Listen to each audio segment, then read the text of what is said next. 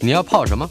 要泡茶、泡咖啡，可不要泡沫经济；要泡泡糖、泡泡澡，可不要梦想成泡影；要泡菜、泡饭、泡妞、泡书本，就不要政治人物跟咱们穷泡蘑菇。不管泡什么，张大春和你一起泡新闻。台北 FM 九八点一 News 九八九八新闻台，今天进行的单元影剧特工队。呃，当然我们的来宾还是夜郎。他是 Facebook 粉丝专业译文笔记 Doctor Strange Note 的版主。今天我们的题目很大，而且面向跟内容细节非常之多。一百四十八天完结的打引号啊，一百四十八天完结的好莱坞编剧罢工改变了什么？到底完结没有？嗯，现在看起来，即使是完结，也可能还有很多个小的面向要值得我们去注意。呃，九月二十六号晚上，WGA 也就是美国编剧工会，它的东部工会和西部工会干部投票通过了工会和代表好莱坞片场的这个 AMPTP，呃，美国电影电视制片人联盟，呃，它的通过了这个劳动协议初稿。呃，好，我们把这件事情嗯做一个稍稍做一个说明解释，好吗，叶朗？大家好，我是叶郎。这个美国的工会其实都会跟这代表了几家片场的这个 A M P B T P 啊，嗯，大概每隔三年会签一个总体劳动协定，等于说这个协定代表的是你凡是要雇佣我家工会的会员，这个就是最低的待遇，你给的条件不能比这个少，嗯，然后这里面每一条规定呢都是必要而且不能不能低的。那这个合约到今年到期之后呢，一直没有办法谈成新的，所以大概已经罢工了一百四十八天，换约。对对对对对。然后因此，终于在大概一个礼拜一个多礼拜前呢，呃，达成了协议之后，呃，这个协议的初稿其实已经工会的干部已经通过了。不过，真正的程序其实还没有完结哦，所以大家要注意。其实本来预期不会这么快复工，因为真正的协议要真的通过啊，他们还要所有一万多名工会的会员，所有的编剧要去投票，就是在下个月。对，大概这个月，这个月初，大概十月初，现在日期还没有定。然后，而且它其实不是一天，它可能需要很长的时间，让所有的会员投完票以后，才能决定说这个方案到底有没有过，然后这个。这个协约协议才会正式生效，所以我觉得估计可能还要一两个礼拜才会真正生效。但是，呃，上个礼拜其实工会的干部其实有投票做了另外一个决议，说，呃，为了避免这个事情啊继续耽搁，因为整个产业停摆一十一百四十八天，这个是编剧工会历史上第二场的罢工，嗯，所以他们希望大家尽快迫不及待想要回去工作。所以上礼拜他们其实有通过一个决议说。当天开始，当天午夜之后就可以复工了。所以其实罢工已经正式结束了，只是新的协议还没有生效，但罢工结束了。所以其实这个礼拜我们已经看到很多编剧开始回去上班了。是，呃，这些编剧们包括好莱坞的电影编剧、电视剧的编剧、talk show，还有真人实境秀，这也需要编剧，也就是我们讲的这种实境节目或这个综艺节目，是吧？呃，其实呃。真人实境秀的编剧啊，某种程度它其实在模糊地带。那以前他被认定是不算编剧的，所以他不是加入会员，所以其实他可以排除罢工。这每每一次编剧罢工都会出现这个议题，就是真人实境秀其实他的编剧不会不被认定是编剧，所以他写的东西不叫做脚本，那所以他不受工会的规定规范。OK，那么好莱坞已经可以真正的复工了吗？好像演员还没弄完，对不对？对。呃，现在的状况应该是这样。我们刚刚出门前我还看了一下新闻，嗯，其实这个礼拜已经演员工会已经恢复跟片场 AMPTP 谈判了。那实际上这个谈判已经中断很久了。他们从从从七月一号开始罢工到现在，其实完全没有接触。嗯，然后最近这个这两天开始重新接触，所以呃，好消息是开始复谈，但。这个我觉得复工大家可能不能太乐观期待。那理由是谈判没那么快，呃，重新恢复谈判，我觉得至少要一两个礼拜。嗯，双方拉锯一下。那主要当然，大家外界会期待说，哎，这次应该会很快才对。主要的理由是编剧工会刚刚谈完，然后里头有很多条文其实是编剧工会做了退让，或者是片场做了退让。嗯，然后外界会觉得说，那你直接按照这个版本谈啊，双方就各退一步，按照这个版本谈。但实际上会很多不一样的。那主要是演员有演员自己不太一样的议题，比如说还有演员工会。嗯、对，演员工会今年的议题，其中包含了一个很特别的事情，大家可能都没有意识到。以前演员要去 audition，要去面试，嗯，然后呢，现这几年因为疫情的关系啊，那个 audition 变成了呃虚拟的。那虚拟的方法是什么呢？他会打电话给演员说：“请你寄袋子过来，我指定你要念什么台词，然后你指定指定你表演什么片段，然后请你自己录带子寄过来给我，或者是上传档案给我。”嗯，那很妙的是，大家想说：“哎，今年为什么要谈这一题？”那理由是演员觉得。这是你这边公司要负担的成本，怎么变成我要负担呢？嗯，而且最妙的事情是，本来这些选角公司，因为好莱坞有一个职位叫选角人、选角指导，嗯，对，那它其实是一个行业，然后它是一个公司，本来它主要的收入来自于我帮制片选演员，所以制片给我费用，我帮他选演员。现在呢，这些选角公司呢，多了一个业务来源是什么？这些演员会来跟他说我。可不，我这笔钱给你，你可不可以帮我拍这个试片的录影带？然后这这个成本变成演员要负担，为什么？因为袋子并不是大家想象的说拿手机拍一拍就可以了，因为拿手机拍一拍，你可能是面得到这个角色的几率会降低很多。嗯，所以他们得到正式的摄影棚，要打灯，要正式的录音设备，然后要一组 team 在那里，然后你要花那个钱租这个摄影棚，结果最后这个成本其实是变成每一个演员要负担，而且最糟糕的是，他负担以后他还不一定会上。这不一定会有得到这个。对对对，这二十个人里面可能只有一个人会上，然后那十九个人的成本呢，就就不见了，就被吃掉了。嗯，所以这其实也是今年演员工会谈的项目。那因为有这些不太一样的题目，所以大家预期其实不能太乐观，说演员工会也可以在这一两个礼拜结束罢工。那另外一个对复工不是太乐观的议题是什么？万一演员工会真的很快就结束罢工了？呃，大家其实有一点经验。呃，我们刚刚经过 COVID-19 期间，其实全世界的剧组通通停拍，然后通通无法拍摄。嗯，然后到疫情降温的时候，所有人就涌出，开始疯狂的开始宣布说啊，我也要复工，我也要复工。嗯，这时候，当时其实大家就遇到一个问题了：我们用的演员是一样的，我们同一时间要复工，以前会卡好档期，嗯，现在大家会冲堂，对，所以就开始。啊，这个演员不行，那个演员不行，然后重新选角干嘛的？嗯、所以其实大家预计复工之后，大概还会经历几个月的混乱。这个混乱也会，我相信跟这个停工差不多的，也会造成经济上的损失。没错，这个在过去，也就是我们讲说刚刚结束了其中一部分的这个双罢工啊。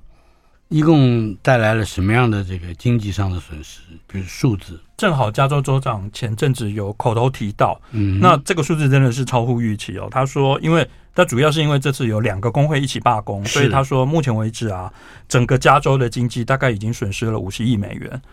那这五十亿美元可能会比大家想象多了很多。那其实理由是它不一定是制片这个行业，比如说大家无法想象的，餐厅也损失非常严重，因为少了很多人上街，少了剧组要供餐。这些明星呢，因为少了收入，他也会减少去高级餐厅吃饭的机会。嗯，所以其实影响了非常多，连生活习惯都可能有一些节衣缩食的表现，是吧？没错。呃，给大家一个比较的数据哦，呃，两千零八年上一次的编剧罢工，那时候的经济损失大概是二十亿，所以这次是两倍多，是非常惊人。两千零七年的时候，他是第九十六天达成协议，没错，初稿共识，对对对。我们现在这一次是一百四十八天，没错，但也就哎，真的差不多将不到两倍了，真的，嗯，非常接近。是，另外这个美国演员工会。这个我们说他完成他的抗议或者是示威还早嘞，那可以谈谈这个更刚才还没谈到的内容吗？呃，刚刚其实已经提到了，比方说他们有他们有那个呃试片呃有试镜的问题，要自己负担费用的问题。嗯、其实，在 AI 的议题上啊，其实也不太一样。虽然编剧工会刚刚已经终于谈成了，应该是好莱坞历史上第一份。把 AI 的规范写在上面，白纸黑字写在上面的合约，但演员工会没办法照抄。为什么？因为演员工会面临的威胁是完全不一样的。演员工会今年大家已经看到了说，说已经有那些临时演员被叫去说，我付你一笔费用，我要扫描你整个人，然后之后你就不用永远不用再来了，嗯，他就可以当你演了。没错，他就可以出现在一百部电影里面，而这一百部电影他都不会付费用给他。哎，我听过一个小故事啊，那就是一个灵眼，在男主角、女主角在谈话的后面一一排，他是群众演员嘛，所以他不重要。但是当时的录音。是必须要有收全面的声音，但是他是现场录音，可是事后重配的，还是必须要经过这个手段。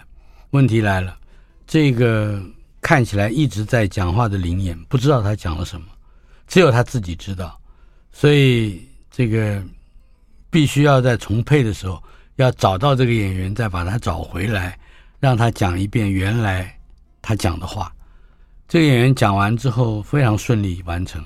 导演大为叹服，说：“你怎么会记得？”他说：“我不这样的话，我没办法当演员。”结果这个人后来成为一个大明星。我只是我不记得，忘了他名字。不过其实呃，我大家可能会忽略一点，就是这些灵演啊，这些。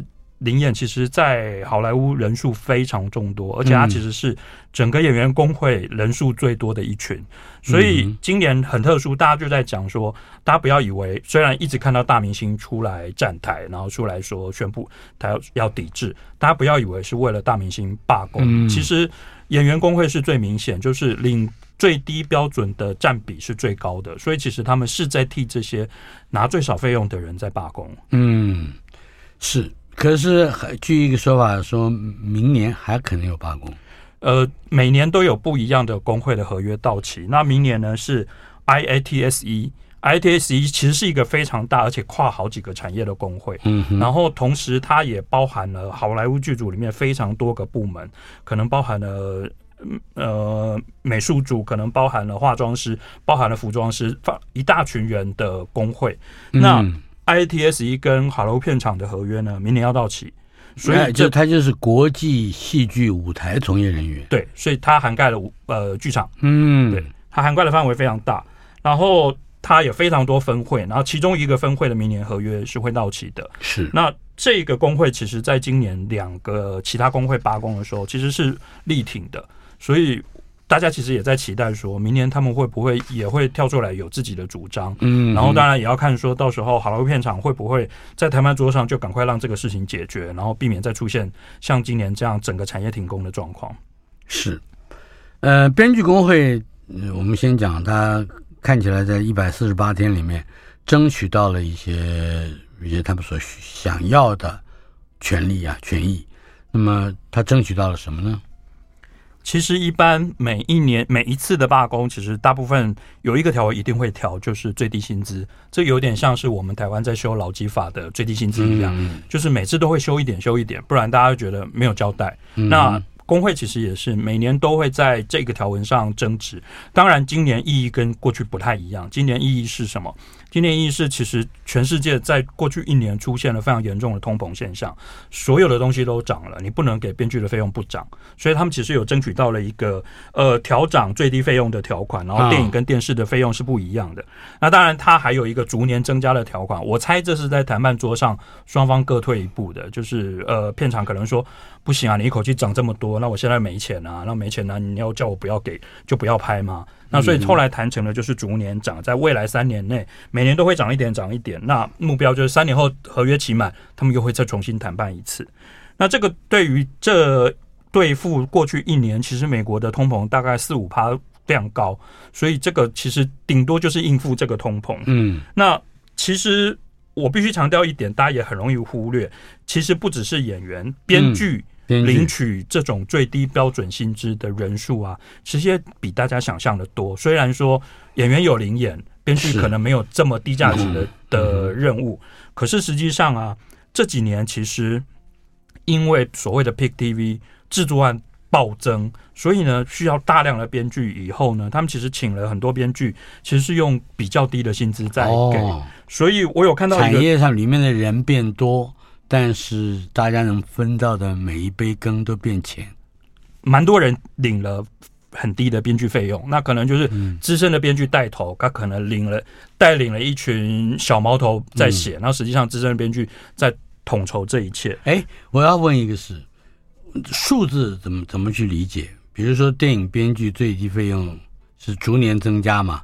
你刚刚说是在未来三年里面，比如说他从七万美元增加到八万美元，增加到九万美元，这个七八九是。按照每一集什么东西嘛？呃，它其实是按照时间算的。那这个这个数字，这个数字我应该是月薪，但我知道美国是用周薪计算，所以我我有看到另外一个是周薪的数字。那这个其实是按照时间计算，你雇佣这群人多久多长时间，你必须在这个时间内付这样的费用。一个月七万美金，应该是。嗯，这这在台湾来讲那是不得了。是是是。然后，另外，其实今年还有我我刚刚提到的，就是其实金字塔顶顶端的编剧以外，其实有非常多的编剧其实是领最低标准的。嗯，那我们有看到一个数据说，其实，在过去十年内啊，其实本来只有原本十年前只有大概两趴左右的编剧领了最低薪资，也就是刚刚那个条文，其实只有两趴的人适用。是，那到两年前的统计数据啊，这个比例已经增加到二十二趴。所以有五分之一的编剧，其实在用这么低的薪资在在领取薪水。嗯，所以其实这这也是变成说，这个规定其实慢慢的变得很重要。是，制定编剧室的人数是不是也是一个议题？就是到底一个你刚刚讲的一个老大带了一群小编剧，这就你究竟拥有一个什么样的军团？你有几个人帮你嗯分忧解劳是吧？这是不是有有有一个？明明文规定的，呃，这个以前是没有规定的，所以大家在今年罢工的时候，其实会一直听到在讨论这个议题。嗯，就是啊，这两年因为串流大战，然后大家为了赶进度，所以呢，实际上大家的做法是什么？把编剧的人数缩减。为什么？比如说，我本来五个人写，我改成两个人写，那这两个人开会协调的时间就会减少，因为他不需要跟五个人每个人都对一次，然后不必把每一个剧本五个人的剧本交出来以后，通通要再调一次，调成风格一致，然后桥段要接得到一起。所以，他其实是为了减少沟通协调的时间而缩减编剧。那每一个编剧的工作量暴增，然后费用费用当然也会多给一点。可是，其实对编剧来说压力非常大，因为他的时程被压缩了，他必须不眠不休的工作才来得及把本子交出来。嗯，那这是今年其实一个非常重大的题目。有很多编剧其实觉得他们真的受够了，压力非常大。那今年其实他们谈到了一个。呃，是历史性的新规定，就是这是第一次规定了编剧编剧室，你应至少必须聘到多少人？嗯，那以电视剧来说，三个人一档电视剧绝对不能低于三个人。嗯，可是呢，你必须按照你的集数慢慢的增加，然后最高的规定是，如果你超过了十三集的电视剧的话，很抱歉，你一定要至少要用到六个编剧进来。嗯。不然每一个人的工作劳劳务报劳务报酬太低了，对，而且你的生活作息会完全被打断，嗯、你没办法正常生活，你就不停的写，不停的写。是，呃，这是编剧的人数，嗯、呃，在开发期的制作，就是这个案子，比如这我们我们要拍一个什么？对。嗯，这里面也有也有一些问题，是不是？这个也是很很有趣的新规定哦。这个以前大概也没有规范到，今年因为限制编剧室的人数以后，他们回头去想的是，不只是坐下来开始写的时候会有压榨的问题，还没开始写就会有压榨。为什么？因为还没开始写啊，大家要想点子。然后这个时候通常是所谓的提案的时候，那提案还会分，其实他们分分的非常细，它还有分按绿灯前跟按绿灯后。什么叫绿灯呢？绿灯就是呢，我案子送去给制片，呃，送去给片场，片场说 OK，你这个 OK 可以开始工作了，审批过关，对，表示我钱会给你了，你们可以开始写剧本。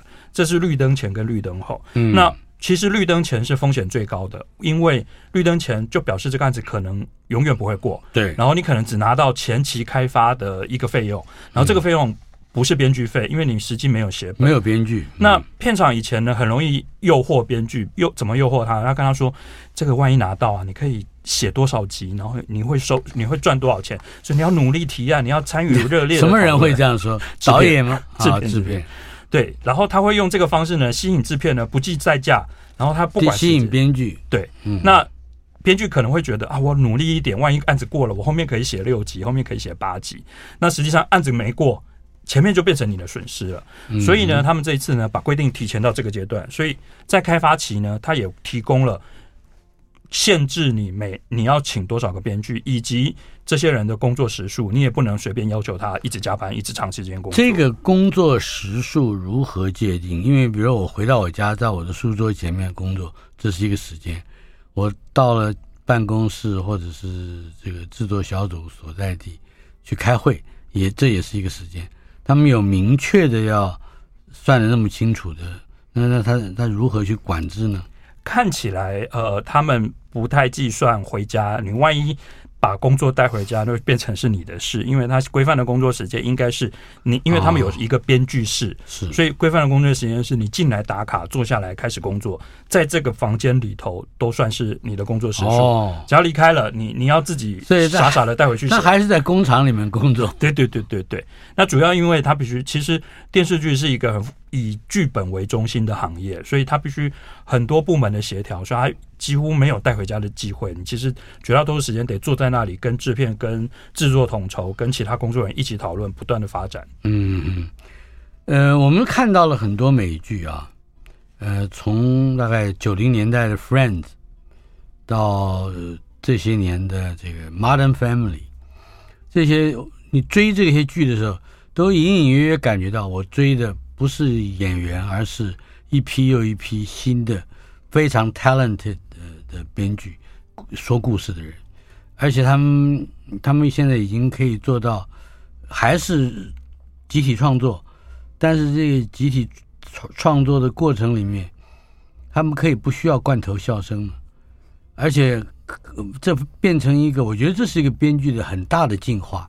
那么这个跟他们要求自己的报酬要高。以及他们，嗯，甚至有大牌像演员一样的那种呼风唤雨能力，这个是有关的吗？当然是有关系的。而且，其实像这种六人行这种非常长寿，它受欢迎的时间超过十年、二十年以上，其实他们还会有所谓重播费的问题。嗯，我记得我们之前在节目里头有谈过，这些明星啊，直到现在每年都还可以收到几十万美元的重播费。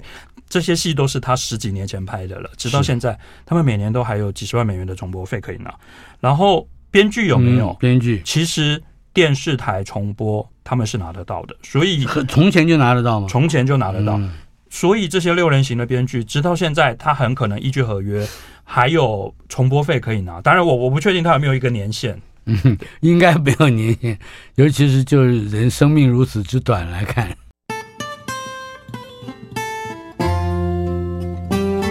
台北 FM 九八点一 News 九八九八新闻台 Facebook 粉丝专业译文笔记 Doctor Strange Note 的版主夜郎也是我们的主讲者进行的单元影剧特工队。嗯，不要忘记三月八号今年，嗯、他夜郎曾经出版了他的很重要的一本书《从前有个录影带店》，一看就知道。这个概念是从前有个好莱坞，呃，嗯，他把它引引申出引申出来的。但是这这部书比电影更加的或更全面的，能够让我们知道，我们常常追的美剧、看的好莱坞电影，甚至也许还包括了舞台剧跟音乐剧等等，它的背后的生态。呃，而且了解这样的生态，更有助于我们知道。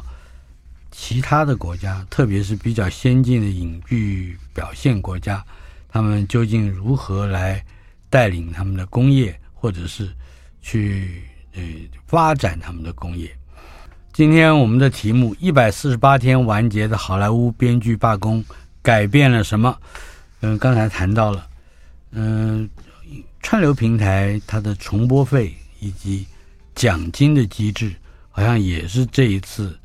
呃，好莱坞罢工的一个很重要的议题，主要是因为呃，重播费其实是以前针对电视在设计的一个机制。嗯，那因为美国有全国电视网，有地方电视台，它是全国电视网播出之后，它会在地方电视台反复的一直播播很多年，然后到不同的地方电视台播，然后因此重播费其实是用来对于这些重播后面有各种非常多年的不断的重播的。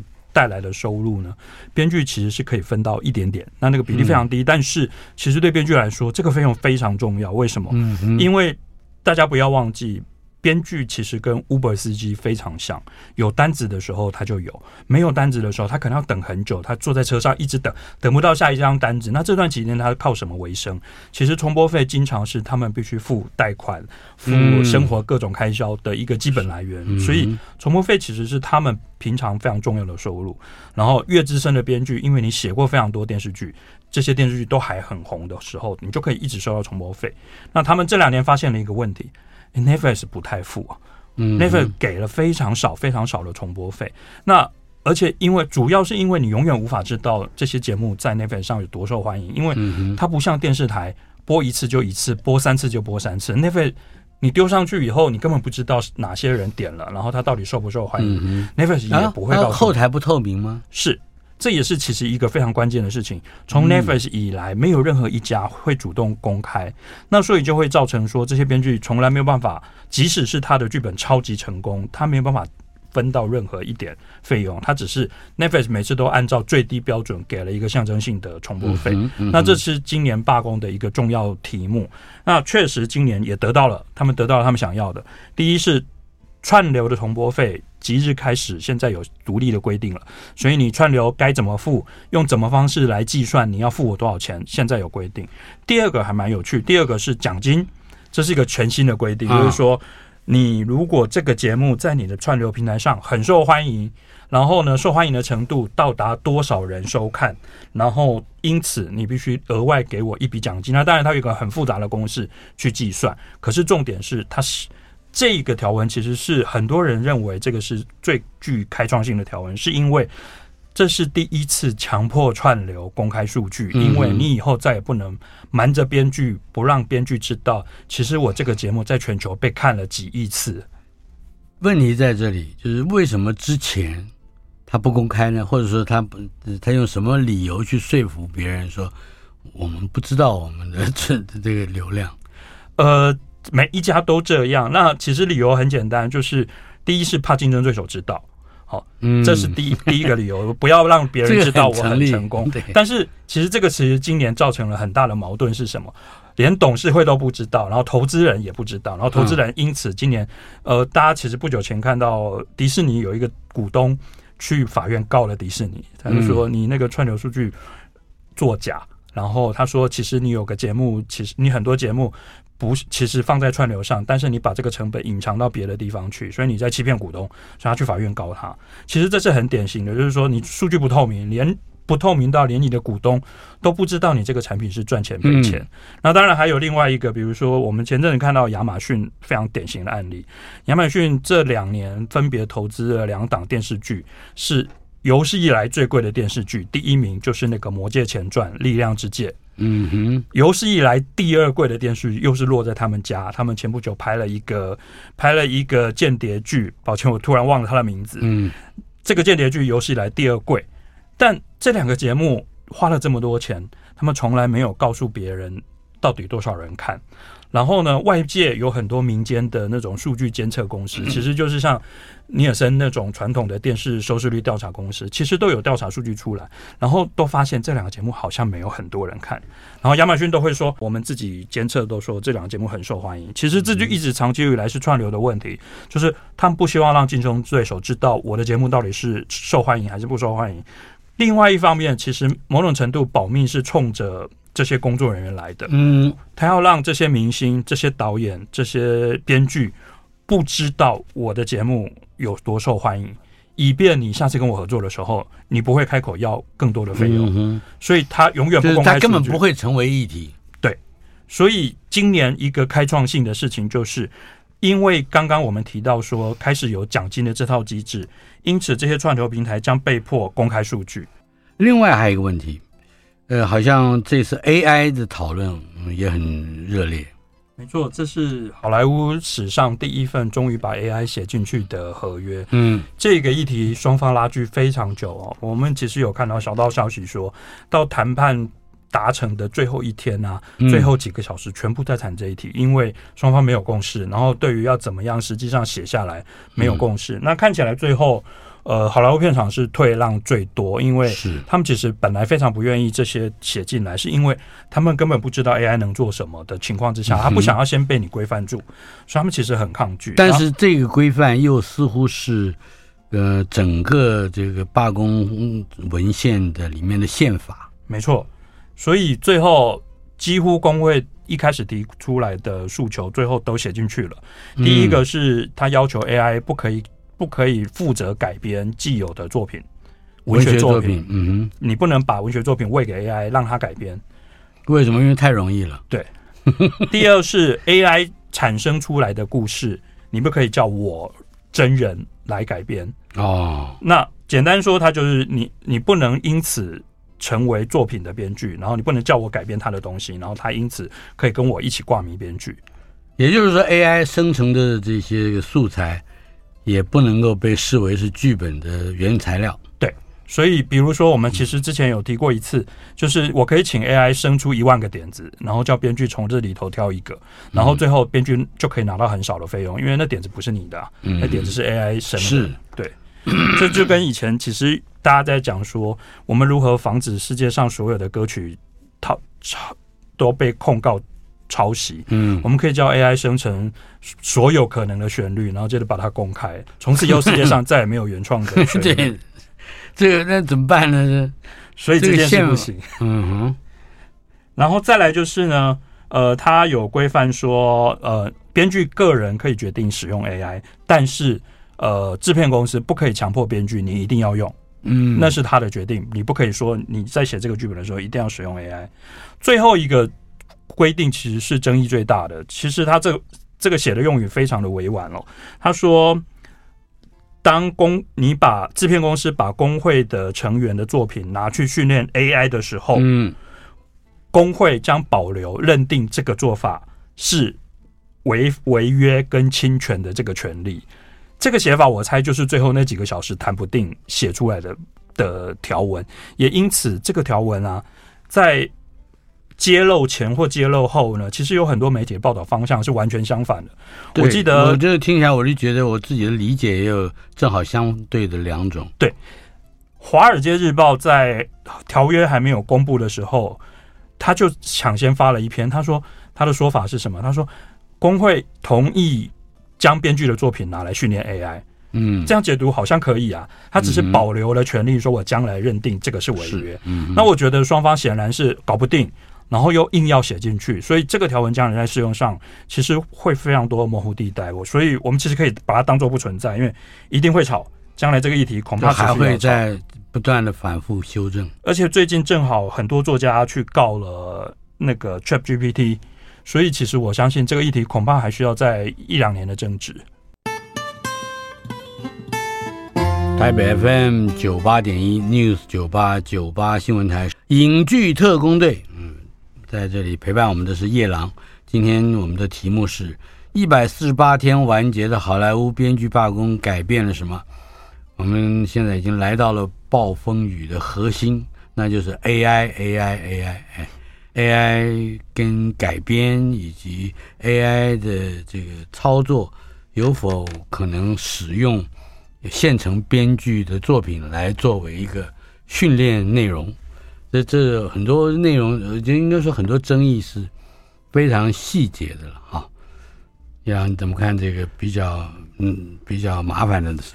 这一题非常有趣，是我们回推回推过去这一年的进展，大家可以发现说，ChatGPT 大概从去年年底开始爆红，嗯、编剧工会正准备要回到谈判桌，开始跟片场谈的时间差不多重叠，也就是说，实际上。他们在上桌开始跟片场谈的时候，其实双方可能这几天才刚试用过，所以大家都还不知道 AI 能帮上什么忙，AI 能不能真的写剧本？那时候每个人都打问号。所以 AI 这一题其实是这一年来关于谈判里头有最多不同见解的。其实我之前也有提过说，好莱坞片场的立场跟编剧工会的立场，嗯，其实有非常多不同的解读。就像早期。工会的诉求刚刚丢出来的时候，有些媒体解读是完全相反的。嗯，他就是认为说工会其实是同意使用 AI。那当然，所谓的同意是设定了非常多的条件。可是有些媒体却解读成说工会要坚决不准使用 AI。嗯，那今天好不容易走到几个月后的今天，我们看到 AI 终于落了条文，那这应该是整个好莱坞第一份，大概可能说不定是全世界第一份放在工工会合约里头的 AI 规定，它是个划时代的规定。当然，因为它划时代，所以它变得有点模糊，然后同时将来在诠释上可能会有非常多含糊地带。那可能解决不了争议，就像我们最近这这这一个礼拜，嗯，其实正好看到说，美国有好多个作家最近又去告了 ChatGPT 的那个公司 OpenAI。那简单说就是一样，他就是指控说，你从直接在网络上拿了我们的著作去训练你的 AI，然后你的 AI 因此可以模仿我的风格，模仿我的写作，这很明显的是在呃剽窃我的智慧。那当然，我们其实看过另外一个呃更荒谬的留言哦。他们找到了一个网络上的资料库，这个资料库呢是里头包含了大量的，这个资料库收集了非常多的那个网络上盗版的。文学作品，嗯，那这个资料库有人在监控这个资料库的流向，然后最后有人找到了线索，认为这个资料库应该有被某些 AI 的开发公司拿去喂了 AI。那当然，这样的报道其实是试着在连接这件事。是你连来源都是违法的，你连东西都是偷来的。你不止偷来了，你把偷来的东西呢拿去复制了风格差不多的东西，然后接着你就宣布这是你原创，这是你 AI 创作出来的东西。所以其实我觉得 AI 这一题。未来会变成这几年的争执，就是我们会不断的争执说，到底是谁的原创，然后到底原创的定义是什么？那机器做出来的创创作，它算不算是一种创作？另外，如果我们整体的就这一次的争议来看啊，除了刚才提到的尚在进行之中，而且不知易于湖底的诉讼之外，呃，哪一条哪一个条文，呃，可能有具有最大的影响力？其实我们刚刚已经不小心破梗了哦，就是 其实呃，美国有一个电子前线基金会，它是个在网络透明度上这个议题上非常重重要的前线。对，嗯，Electronic Frontier，它是一个关心隐私权啊、关心数位平台的这一个非常非常著名的一个非营利组织。然后它其中有一个主管，其实之前就之前有评论到这个议题，他就说 AI 啊，他觉得 AI 就是那个花俏的噱头，他觉得真正。重点在哪里？他说，数据才是真正的重点。那你回过头来看，他的说法其实是在指的是这一次这些合约里头，这些 AI 的规定其实不一定会发挥什么了不起的效果。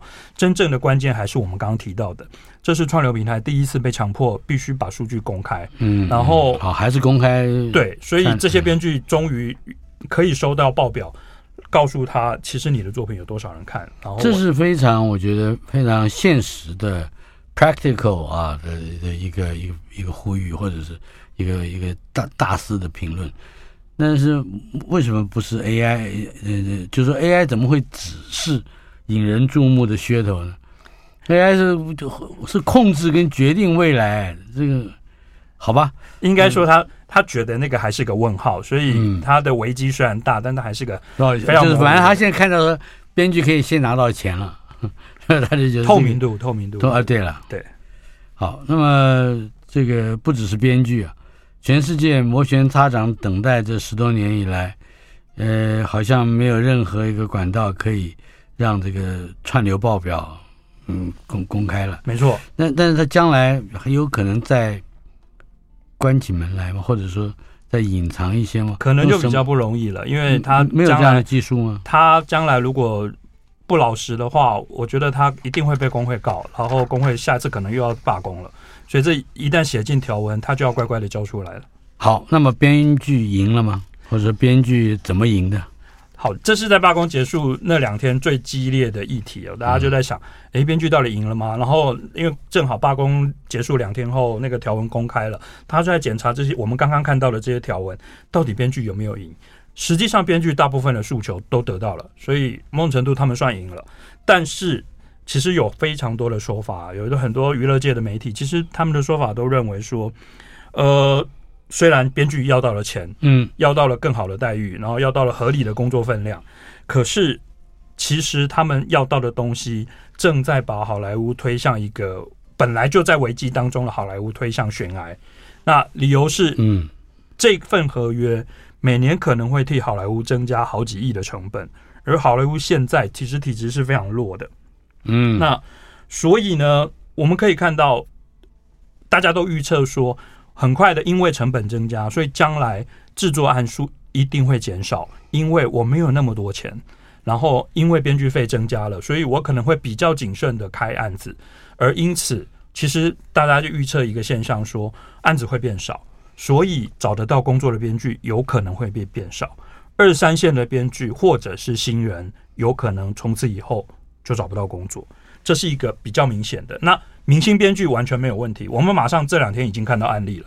怎么说？不到四十八小时啊，很多明星编剧已经回来上班，他的合约被重启了。因为好莱坞这几年有一个很特别的合约，叫做 Overall，叫做总体合作合约，或者是优先合作合约。它当然内容不太一样，但是简单说就是我每我固定每个月付费用给你，我买到的权利是你产出的东西我要优先看，然后我要优先跟你合作。然后这个优先合作合约，其实很多明星编剧这两年都有被签走，就是 Netflix 啊，或者是华纳，或者是谁，其实大家都在签这些很厉害的编剧，因为大家想要先抢他第一个剧本，他下一个剧本。而在罢工期间，这些合约都被停住了，因为我才不要付你钱，因为你没有要生产啊，你这最近不能写作啊，我才不要付你钱，所以都都结束了。可是啊，罢工结束不到四十八小时，那些红的编剧立刻都接到电话说啊，不好意思啊，明天可以开工了，我们合约。就立刻开始了，我们立刻就开始付钱，所以我们可以看到，明星编剧都会回来，他们完全不会有损失。嗯，但二三线的编剧跟新人，恐怕未来会比较难找到工作。那就跟中国大陆流行那个话一样的嘛，就是让一部分的人先富起来，那么结果富的就是那一部分人，没错，对，其他那个不 不见得能跟跟得上脚步。主要的理由其实是因为好莱坞本来最近状况，这两年的状况真的就很糟，所以当他编剧的成本增加，你没有办法帮助他解决问题，你反而把他推向问题的边缘。所以其实我比如说我看到那个彭博新闻，其实有访问了一个片场高层，他就说啊，对编剧来说，这是一次输到脱裤的胜利，就是你表面上是赢了，其实你真的是输惨了。嗯哼，哎。我看这个好莱坞本身在过去几年以来，创意也等于越来越低下。他的你看那些个超级英雄的片子你就知道。可是你看韩国的超级英雄片，那个异能，异能者，Moving，厉害的不得了。那个那个人人性的那个探索，呃，这个社会的反应，那远远超过好莱坞。你怎么看这个事情？人喊了好喊，我我觉得一个关键是好莱坞其实这几年的决策变得保守，这就是他们他迷信迷信超级英雄的 IP。嗯、那异能的差别就是他不是不是改编自既有的 IP，是他打开一条生路，是别开生面。那好莱坞其实直到现在都还在沉迷这件事。当然，今年我们看到非常明显的问题出现了。今年。几个超级英雄电影通通失败，然后今年原创性的电影有扳回了一城。嗯、那我们变成我们接下来要观察的是，好莱坞的策略会不会改变？可是问题是，现在是一个高风险的市场，市场非常不稳定，状况非常不好的情况下，它会因为这样而决策变得比较不保守吗？我们其实打一个问号。所以好莱坞其实是在一个危险的边界上，因为环境很不好，然后它的市场表现很不好，而因此它的决策其实会更保守。所以我们要期待他在这个时候突然觉醒，我觉得是有一点难度的。我期待他不会觉醒，但是其他的世界，包括台湾跟韩国跟日本，或者是其就是任何一个其他比较小的量体，能够有更大的觉醒，而且有更多的创意，而且还能够把他们那个好莱坞逐渐失去的市场重新填满。没错，这就是现在指标性的事情，韩国正在发生的事。